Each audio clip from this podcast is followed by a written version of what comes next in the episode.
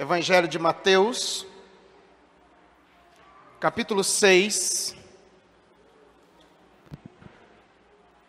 Nós leremos do versículo 1 até o versículo 8 e depois o versículo 16 ao versículo 18.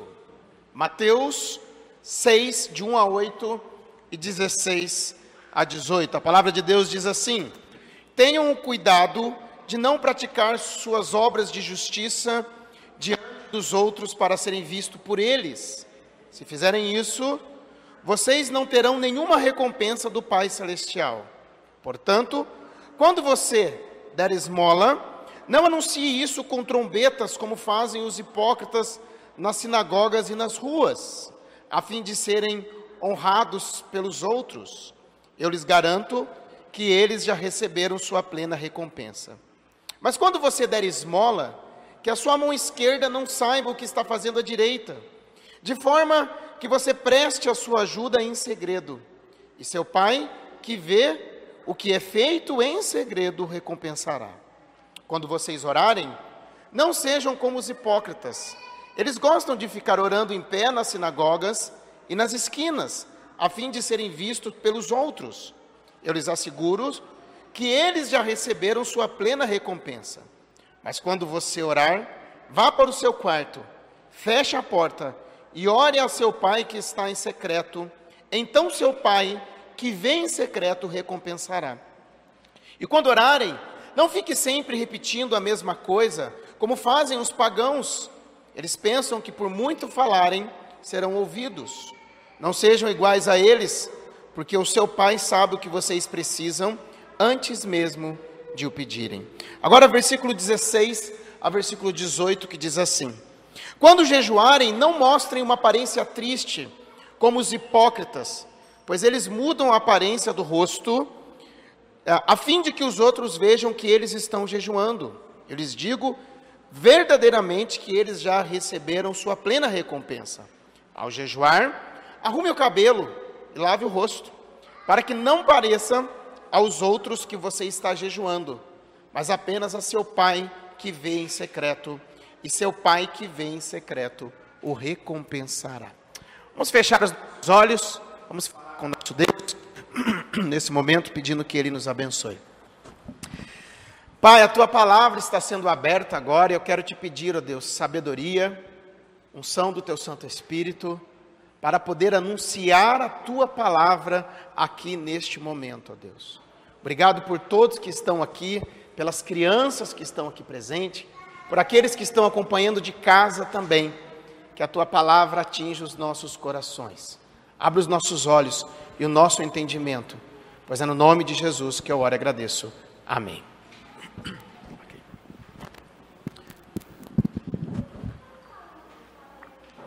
O que é ser uma pessoa religiosa. O que é ser uma pessoa religiosa? Muitos dirão que uma pessoa religiosa é aquela que ajuda os necessitados. O religioso é alguém sempre preocupado com a vida do outro e principalmente com aquele que tem necessidades. Mas também dirão que a pessoa religiosa, ela busca Deus através das suas orações, através das suas rezas, ela tem esse ritual de buscar a Deus. E também dirão que uma pessoa religiosa é uma pessoa que tem disciplinas espirituais na sua vida. A religiosidade, ela está intrínseca em nós. E algumas de suas práticas, elas aparecem em várias religiões do mundo. Por exemplo, coisa que práticas que todas as religiões do mundo têm: ajudar ao necessitado, orações e a prática do jejum. Essas três ações, elas não estão somente no cristianismo. O homem pensa assim quando pensa a respeito da religiosidade, mas as religiões do mundo todo também têm esta prática. E esse trio aqui de, ah, de ações, é, num certo grau, ele mostra a nossa a obrigação para com Deus, quando nós é, buscamos a Deus em oração, obrigação para com o próximo, quando nós procuramos ajudar o próximo, e obrigação conosco mesmo quando nós temos uma disciplina espiritual, que é através do jejum. E Jesus ele fala sobre essas três práticas universais aqui também no Sermão do Monte. Por quê? Porque a piedade judaica, a religiosidade, religiosidade judaica, ela consistia no que eles chamavam de atos de justiça. E o que seriam esses atos de justiça? Seria é, doação, oração e jejum. Doação, oração e jejum.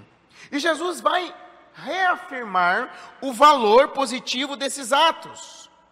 Mas eles somente eles, eles são positivos somente quando eles são feitos em submissão a Deus e amor a Ele, mas não como uma tentativa de conseguir honra ou respeito de outras pessoas. É mais ou menos assim, tem muita gente que busca ajudar as outras pessoas na tentativa que ela seja vista e que ela consiga algo, seja de alguém ou seja de Deus. Não é assim também quando as pessoas buscam a Deus em oração?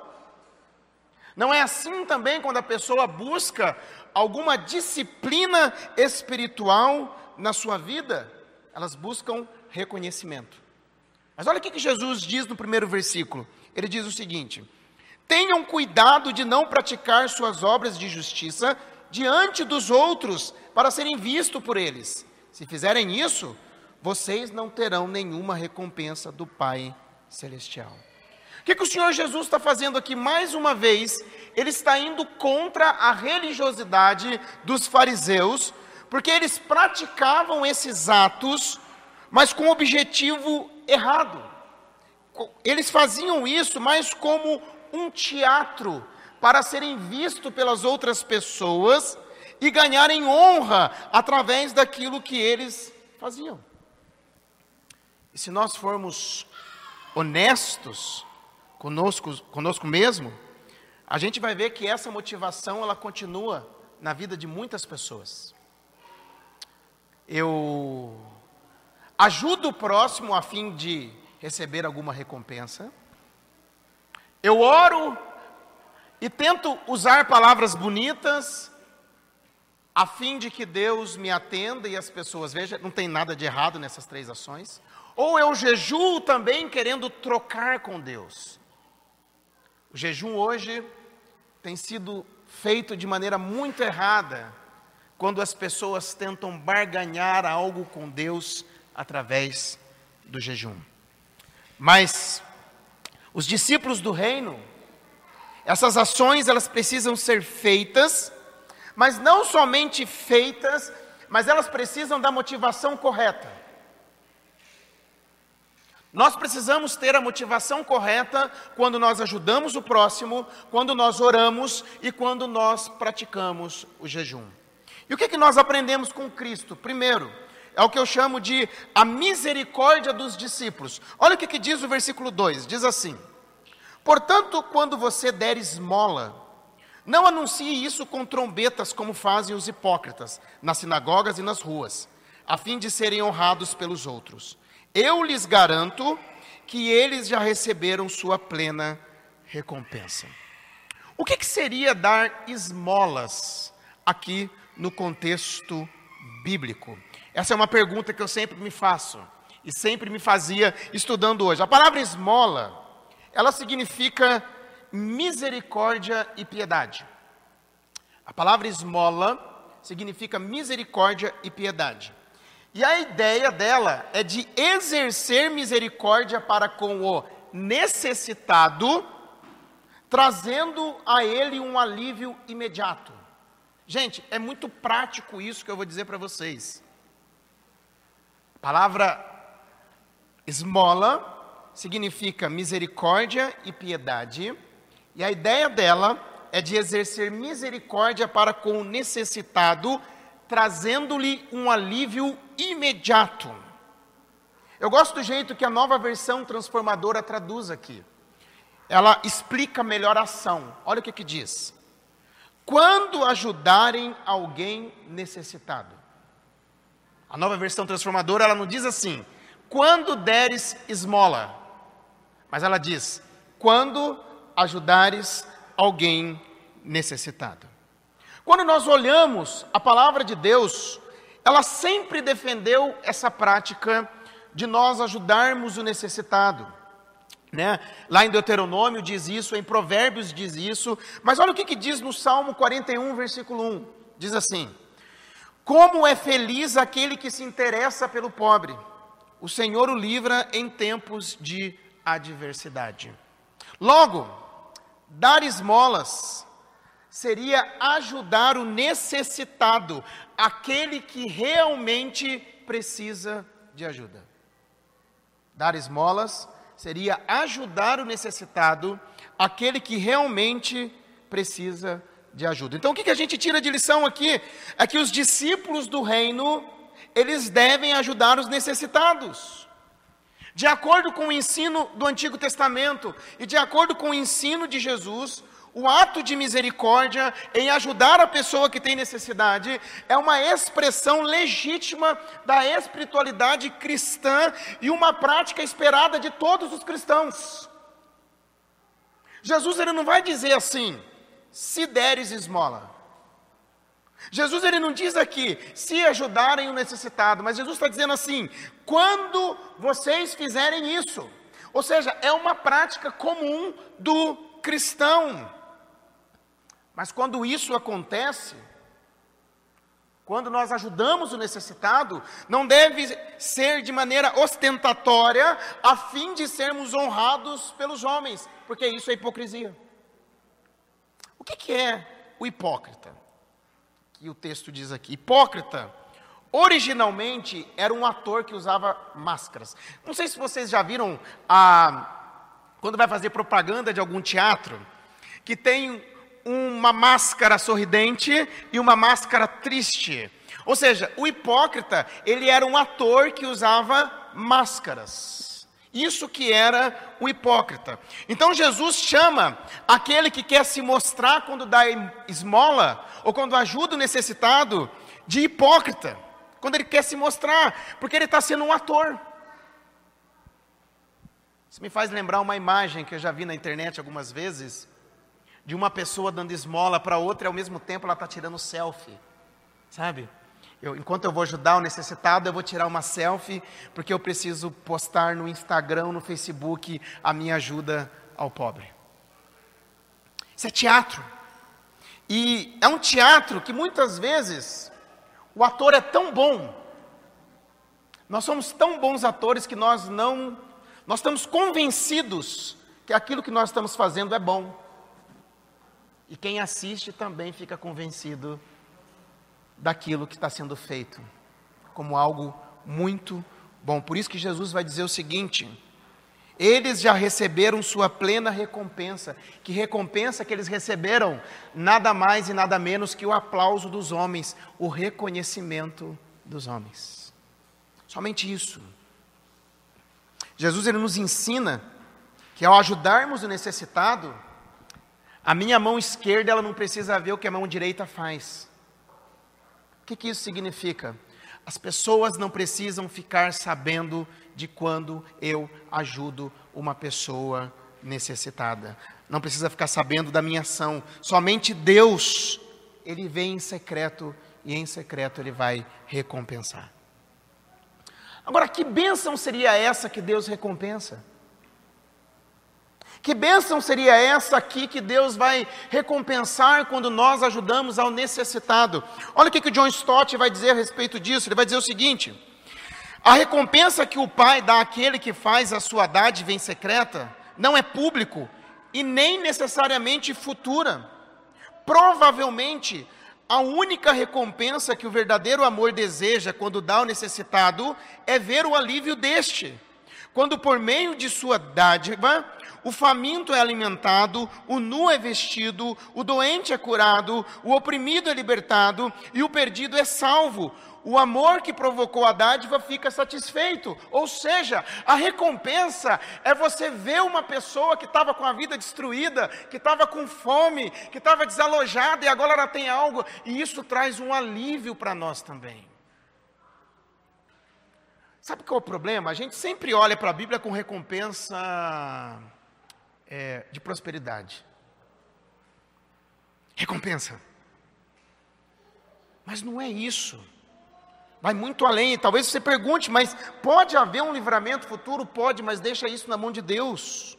Né? Porque quando a gente olha de um livramento futuro de Deus, de algo que acontece por nós ajudarmos, é uma coisa secundária no texto.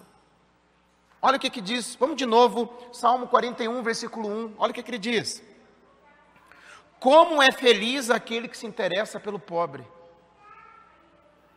O texto está dizendo que é feliz aquele que se interessa pelo pobre. O Senhor o livra em tempos de adversidade secundária. E olha o que, que Jesus falou, Atos 20, versículo 35 diz, lá no final do versículo diz assim: A maior felicidade em dar do que em receber. A maior felicidade em dar do que receber. Então, algumas perguntas ficam no ar aqui para nós. Primeiro, o que me motiva a ajudar o necessitado? O que me motiva a ajudar o necessitado? Se for para ganhar visibilidade, salvação, ou pagar promessa, porque tem muita gente que paga promessa, né? Se algo de bom acontecer comigo, darei tantas cestas básicas. O que, que é isso? São ações egoístas, barganhas com Deus, teatro para o próximo ver. Ajudar o necessitado deve ser algo que não precisamos ficar mostrando para as pessoas quando nós fazemos. Segundo, como que nós podemos fazer isso então? Primeiro, muita oração e sabedoria. Essa é uma das perguntas que as pessoas mais fazem para mim morando aqui no centro de São Paulo. Por que, que essa pergunta frequentemente é feita para mim morando aqui no centro de São Paulo? Devido ao grande número de moradores de rua que nós temos aqui em volta. Então, eu coloco primeiramente aqui muita oração e muita sabedoria. Então, se você gostaria de ajudar, a palavra diz que ajude primeiro os da família da fé e depois os de fora. Gálatas capítulo 6, versículo 10 diz assim: Portanto, enquanto temos oportunidade, façamos o bem a todos. Ok, façamos o bem a todos, especialmente aos da família da fé. Então, se eu preciso ajudar, eu tenho que ajudar a todos, mas especialmente os da família da fé. Porém, nós, temer, nós temos que ter cuidado também com estelionatários, aqueles que buscam ajuda para sustentar os seus vícios com mentiras, que é muito comum. Por exemplo, eu preciso de um dinheiro para uma passagem. É muito comum as pessoas chegarem pedindo dinheiro. Pedindo dinheiro para nós para comprar remédio. E muitas vezes, quando nós entramos nas farmácias, a gente vê pessoas das portas das farmácias pedindo dinheiro ou pedindo para que se compre uma fralda. Eu sei que, assim, tem muita gente que tem um coração mais mole. A minha esposa tem um coração muito mais mole do que o meu. Mas eu não sei se vocês sabiam, mas esses produtos são moedas de trocas dentro de ponto de droga. Uma fralda, um pacote de fralda você consegue trocar por pedras de crack. Num ponto de droga. Então a gente precisa ter muita sabedoria quando a gente ajuda alguém que pede esse tipo de coisa para nós. Até porque a Bíblia diz o que também? Segundo a Tessalonicense 3:10. Se alguém não quer trabalhar, também não coma. Agora, se realmente você entender que a pessoa está precisando de algo, Procure a diaconia da igreja. Por que procurar a diaconia? A diaconia vai fazer uma pesquisa para ver se realmente a pessoa está precisando. E se a pessoa estiver precisando, nós vamos ajudar. Nós vamos correr atrás de alguma maneira. Procure também se inteirar sobre as ONGs e missões cristãs que existem. Aqui próximo a nós, nós temos a missão Sena. Eu gosto muito da missão Sena, porque eh, há um pouco tempo atrás, eu, o presbítero Felipe, na época, o Igor, quem mais? Alguém? Não lembro mais quem. Nós fomos lá na missão Sena, e uma das coisas que eles disseram para a gente: não dê dinheiro. Eles disseram, porque dependendo até a roupa que você der, que eles pedem, tem uma blusa, tem, eles trocam por droga. Uma missão que trabalha na Cracolândia, nos disse isso. Mas se você entende que eles precisam de ajuda, mande eles para cá porque eles conhecem a missão Sena. Então, procure se inteirar a respeito das missões. E é engraçado, porque às vezes a gente fala, você conhece a missão Sena? Conheço, por que você não vai lá? Semana passada, semana retrasada, eu fui na farmácia, na entrada um rapaz estava pedindo fralda. Eu comecei a conversar com ele, eu sentei no chão da, da na calçada e comecei a conversar com ele. E eu perguntei para ele, eu falei assim, é, você conhece a missão Sena? Ele falou, conheço. Por que, que você vai lá? Ele falou, porque eu não quero. Aí ele ficava, ah, mas me dá uma fralda. Ah, me dá uma fralda. Ele ficava, né? Eu, falava, eu falei para ele, eu não vou te dar fralda. Ah, você tem família? Ele falou, eu tenho família. Onde é que a sua família mora? Ele falou, minha família mora em São José do Rio Preto. Então por que, que você não volta para sua família? Porque eu não quero voltar para minha família. Eu falei, amigão, você sabe que você tem ajuda onde você quer. O que eu posso fazer é orar por você. Mas ele já não estava interessado, porque o que ele queria era fralda. Ele contou umas três histórias diferentes pedindo fralda para mim, já estava se enrolando na história. A gente precisa tomar cuidado, mas se inteirar das missões e dos trabalhos que existem. Assim a gente pode ajudar. É uma questão muito prática aqui no nosso centro. Talvez, terminando o culto, se você quiser saber um pouco mais, converse com o Serginho que está ali. Serginho toda semana está lá na Praça da Sé trabalhando com marginalizados. Também ele vai poder dizer muito, com muito mais autoridade a respeito. Ele gritou uns amém ali na hora que eu estava falando. com mais autoridade do que eu estou dizendo. A respeito aqui de se ajudar o necessitado. Ah, existe um documento da igreja chamado Didaquê. O Didaquê foi escrito entre, mil, entre 145 e 150 depois de Cristo. E ele é conhecido como a instrução dos doze, dos apóstolos. E ele diz o seguinte: olha que interessante. Que a sua esmola fique suando nas suas mãos, até que você saiba para quem está dando.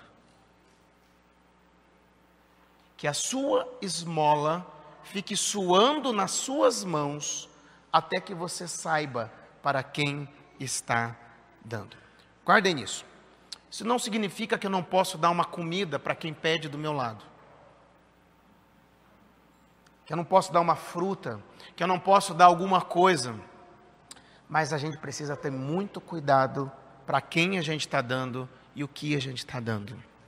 Então, às vezes é preferível segurar um pouquinho mais e saber para quem eu faço do que fazer de maneira errada.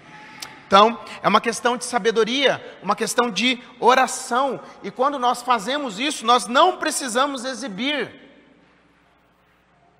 Exibir. Deus está vendo o que a gente faz. Segundo, primeiro, ajudar o necessitado, a misericórdia. Segundo, a oração dos discípulos. Jesus, mais uma vez, ele descreve aqui a diferença básica entre a hipocrisia e a realidade. Ele fala agora do contraste entre o motivo das orações e a sua recompensa. E o que, que nós aprendemos com Jesus aqui? Primeiramente, a oração não é para se mostrar em público. Como isso? É interessante, porque Jesus aqui ele faz referência aos hipócritas, quando ele diz que eles gostam de orar. Não significa que nós não vamos orar na igreja em público, tá? Não, vai, não significa isso. Ou na nossa família. Já viu, né? Às vezes na igreja, olha, o irmão, o irmão vem aqui na frente para orar. É uma oração em pública. Pública, né?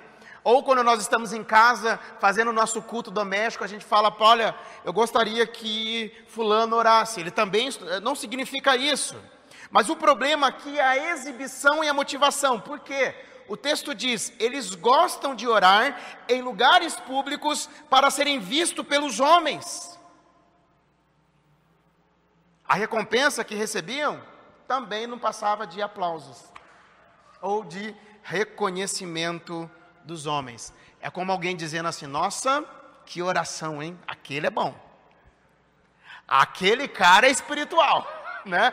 Aquele cara ora bonito. Ele sabe colocar as palavras, ele sabe usar muito bem suas palavras. É isso. É quando alguém ora para se aparecer.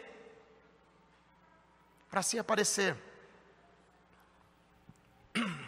Mas a oração, ela deve ser entre nós e Deus. Olha o versículo 6 que diz assim: Mas quando você orar, vá para o seu quarto, feche a porta e ore ao seu pai que está em secreto, que está no secreto. Então seu pai que vê no secreto o recompensará. Jesus ele está falando aqui da intimidade da oração, o quanto ela é íntima. O nosso pai está no secreto nos esperando. Olha que bonito isso. Porque o texto diz: feche a porta e ore ao seu pai que está no secreto. O nosso pai está no secreto nos esperando. E o quarto aqui mencionado, a ideia de quarto, é de uma sala depósito onde se guardava tesouros. Uma sala onde se guardava tesouros. E quando nós vamos a este lugar secreto, o nosso Pai que vê no secreto, ele vai nos recompensar.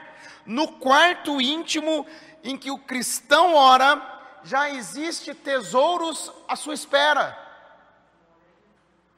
Glória a Deus por isso.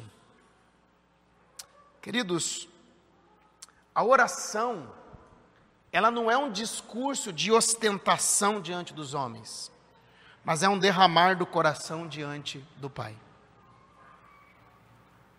Mas cuidado com as suas palavras.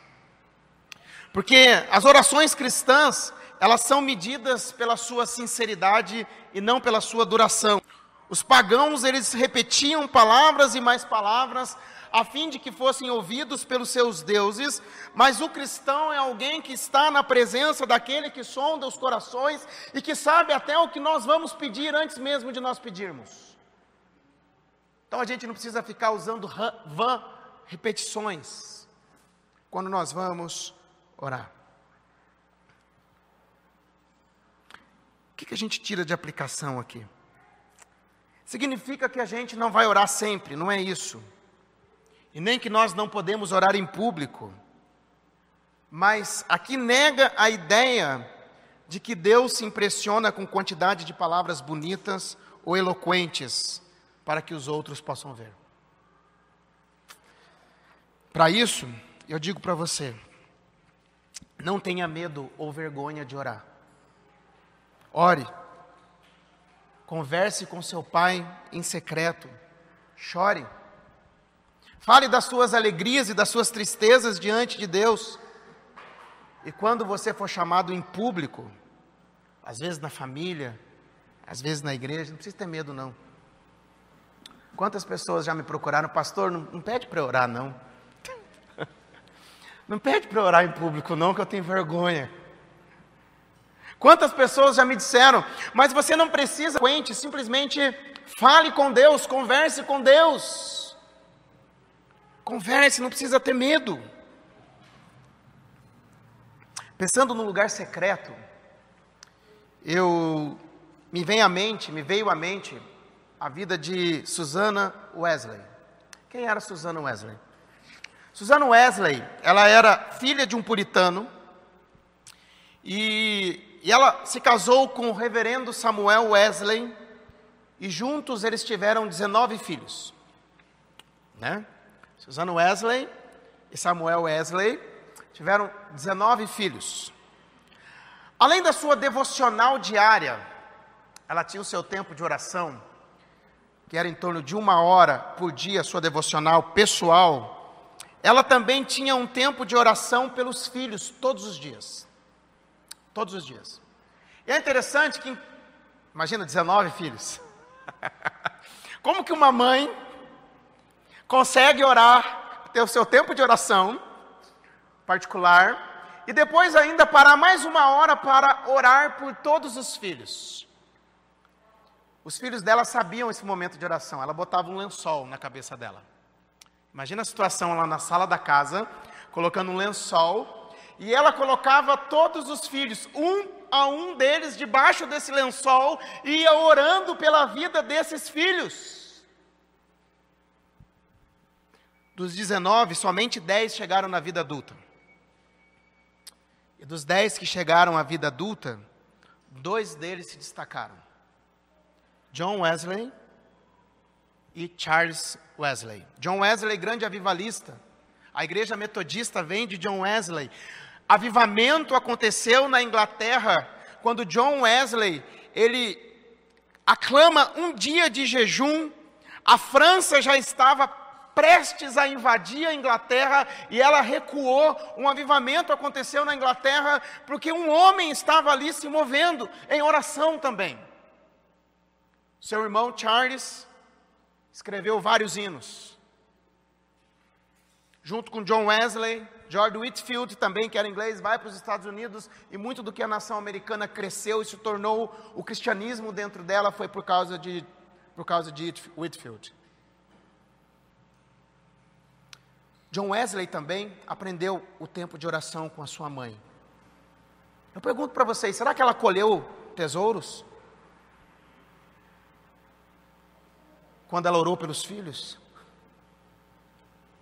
John Wesley também tinha o seu quarto de oração. Eu estava vendo que até hoje, em Londres, quem visita a casa de John Wesley, visita o quarto de oração que ele tem, que ele tinha. A casa dele virou um museu. No ano de 1940, um grupo de alunos de uma faculdade nos Estados Unidos, estavam visitando a Inglaterra e foram à casa de John Wesley. E quando esse grupo já tinha voltado para o ônibus, faltava um aluno. E o professor voltou, esse aluno estava de joelhos, orando e dizendo assim: Senhor, faz de novo, faz de novo. O professor bateu no ombro desse aluno e disse assim: Billy Graham, está na hora de irmos. Tempo de oração. Lugar secreto. Tira da mente tesouros, dinheiro, prosperidade. O nosso Pai, que nos vê no secreto, Ele vai nos recompensar. Ele sabe com que nos recompensa. Terceiro e último, o jejum dos discípulos. O Senhor Jesus agora vai falar também a respeito do jejum. No calendário judaico havia determinados jejuns especiais que todos participavam. Eis alguns jejuns que aconteciam. O povo de Israel recebeu a ordem de jejuar pelo menos uma vez por ano, no dia da expiação. Depois do cativeiro na Babilônia, passou-se a praticar quatro jejuns para lembrar os dias do exílio. Os fariseus jejuavam duas vezes por semana, terça e quinta. Os discípulos de João Batista jejuaram. O próprio Senhor Jesus jejuou antes de começar o seu ministério, 40 dias e 40 noites. A igreja primitiva seguiu o exemplo de Jesus. E também os apóstolos jejuavam. E da mesma forma que o Senhor Jesus, ele não menospreza dar esmolas e a oração, ele também não recrimina o jejum em si, e ele supõe que os seus discípulos devem jejuar. Mas o que é jejum? Jejum é abstinência total ou parcial de alimentos e de água durante um período de tempo longo ou curto. O jejum, ele é humilhar-se diante de Deus. Jejum é humilhar diante de Deus. Olha o que, que diz Salmo 35, versículo 13. Diz assim: Contudo, quando estavam doentes, usei vestes de lamento, humilhei-me com jejum e recolhi-me em oração. Então a pessoa, quando ela faz jejum, ela se humilha diante de Deus, seja uma humilhação em arrependimento dos seus pecados, como também uma humilhação, como dependência de Deus para alguma misericórdia futura. Neemias fez isso. Esther fez isso. Josafá fez isso. O jejum está ligado à tristeza. O Senhor Jesus diz que só tem casta de demônios que saem com jejum e oração. Jejum para buscar a vontade de Deus. Atos capítulo 13, os líderes da igreja estavam reunidos em jejum e o Espírito Santo disse para eles: Separai-me Paulo e Barnabé para a obra que tenho. Contudo, o jejum foi uma prática que se corrompeu e passou a ser mais uma oportunidade para uma pomposa exibição de falsa justiça. Como? As pessoas elas ficavam com ar de sofrimento profundo de tristeza? O que, que você está assim, com essa cara abatida? Que eu estou de jejum. Né? Ah, ah, eu, no começo da minha conversão, eu gostava de fazer jejum. E às vezes minha mãe perguntava para mim: por que, que você está assim? Aí no coração da gente ficava assim: eu preciso dizer para ela que eu estou de jejum. Né? Mas eu não vou dizer para ela porque Jesus disse que não pode falar. Ah, eu falava, mãe, eu não vou comer hoje. Ela falava, você vai comer assim que eu fiz comida. Mas eu não avisava. Como é que eu vou avisar minha mãe que eu ia fazer jejum? Porque o jejum tem que ser em secreto. E ficava aquela confusão na minha cabeça. O que fazer, o que não fazer com o jejum? Mas o fato é que o jejum não é para ser mostrado. Bagunçar o cabelo, tá, andar aí para a rua e falar, olha, eu estou de jejum. Né? Não é encher a boca para falar que está de jejum. Uma vez eu cheguei numa pessoa e falei assim: é, é, por que, que você não vai comer? Não, eu estou em um propósito com Deus, eu estou de jejum. Gente, para mim quebrou ali. A não ser que seja diferente, olha, nós como igreja precisamos nos quebrantar, nos humilharmos diante de Deus, buscar a presença de Deus, nos esvaziar de nós mesmos e falarmos, Senhor, o que tu queres? Então, como igreja, nós podemos sim clamar um jejum.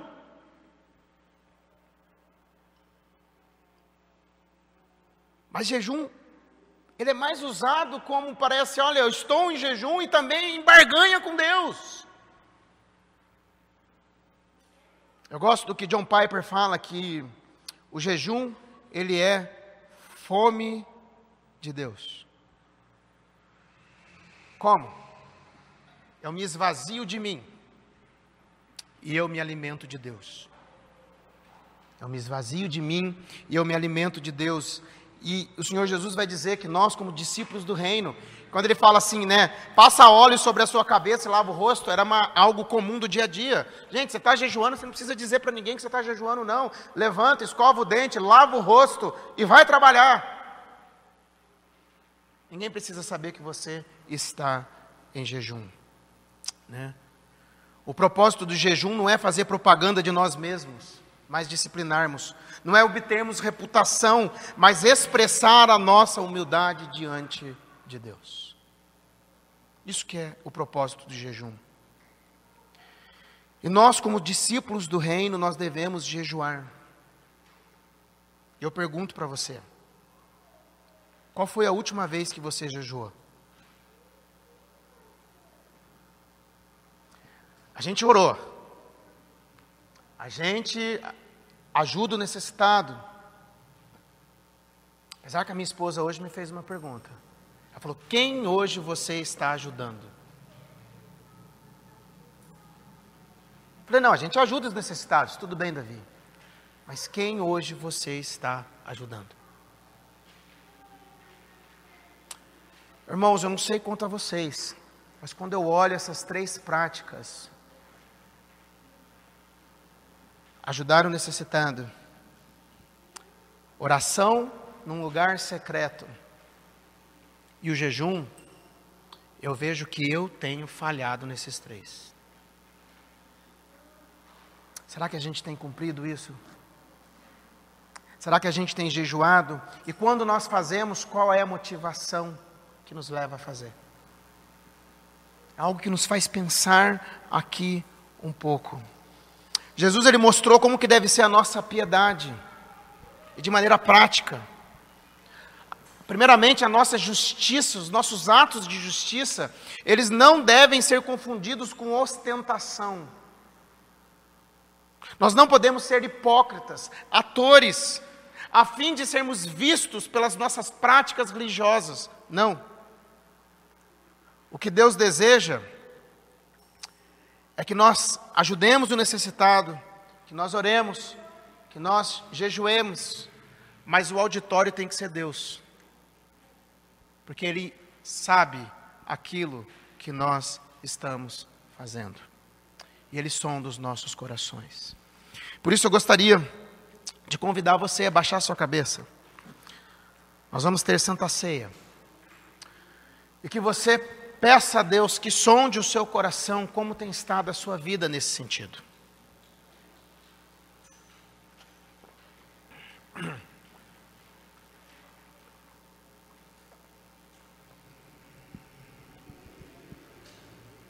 Como que tem estado, se você tem ajudado outras pessoas, aos necessitados, aos pobres? Se você tem tido tempo de oração,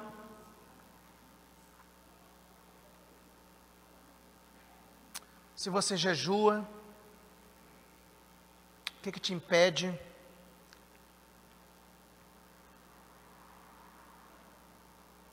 Fale com Deus.